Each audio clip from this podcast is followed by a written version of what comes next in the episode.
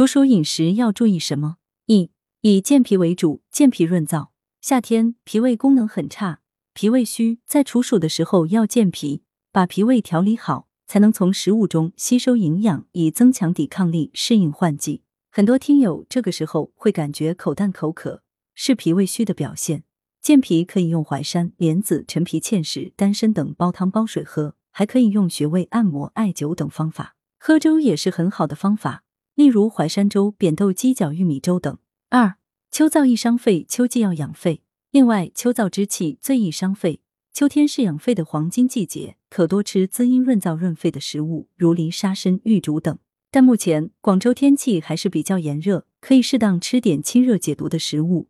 例如冬瓜玉米汤等等，养阴生津，防止燥邪损伤。三、注重清补和养阴润肺。处暑时节兼具了夏季的闷热暑气和秋季的凉爽干燥，因此不能像在夏季一样一味清热，也不能像在秋冬一样极端进补，而是应该注重清补和养阴润肺。广东省第二中医院呼吸科主任、主任中医师陈宁表示，处暑来临后，暑热尚未退尽。许多老广仍热衷于喝凉茶，以达到解渴消暑的目的，实为伤身。陈宁建议，处暑时节应少喝凉茶，因为此时的暑热并不严重，而凉茶过度苦寒，易伤脾胃，同时也对肺和肾无益。俗话说，夏天过后无病三分虚，处暑一开始，许多人就开始忙不迭的贴秋膘了。其实现在进补还不是时候。推荐食疗方：麦冬或石斛泡茶。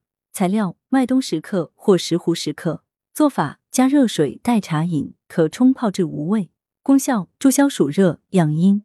荷叶蒸鸭块。材料：荷叶十克，鸭半只。做法：先将鸭肉洗干净，切成小块，荷叶洗干净，将鸭肉与荷叶一同放入蒸锅。待鸭肉熟后，加入少许精盐调味。功效：能解暑止渴，生津润肺，特别适合血脂高的人士。文阳城晚报全媒体记者张华，通讯员李超。来源：阳城晚报阳城派，责编王墨一。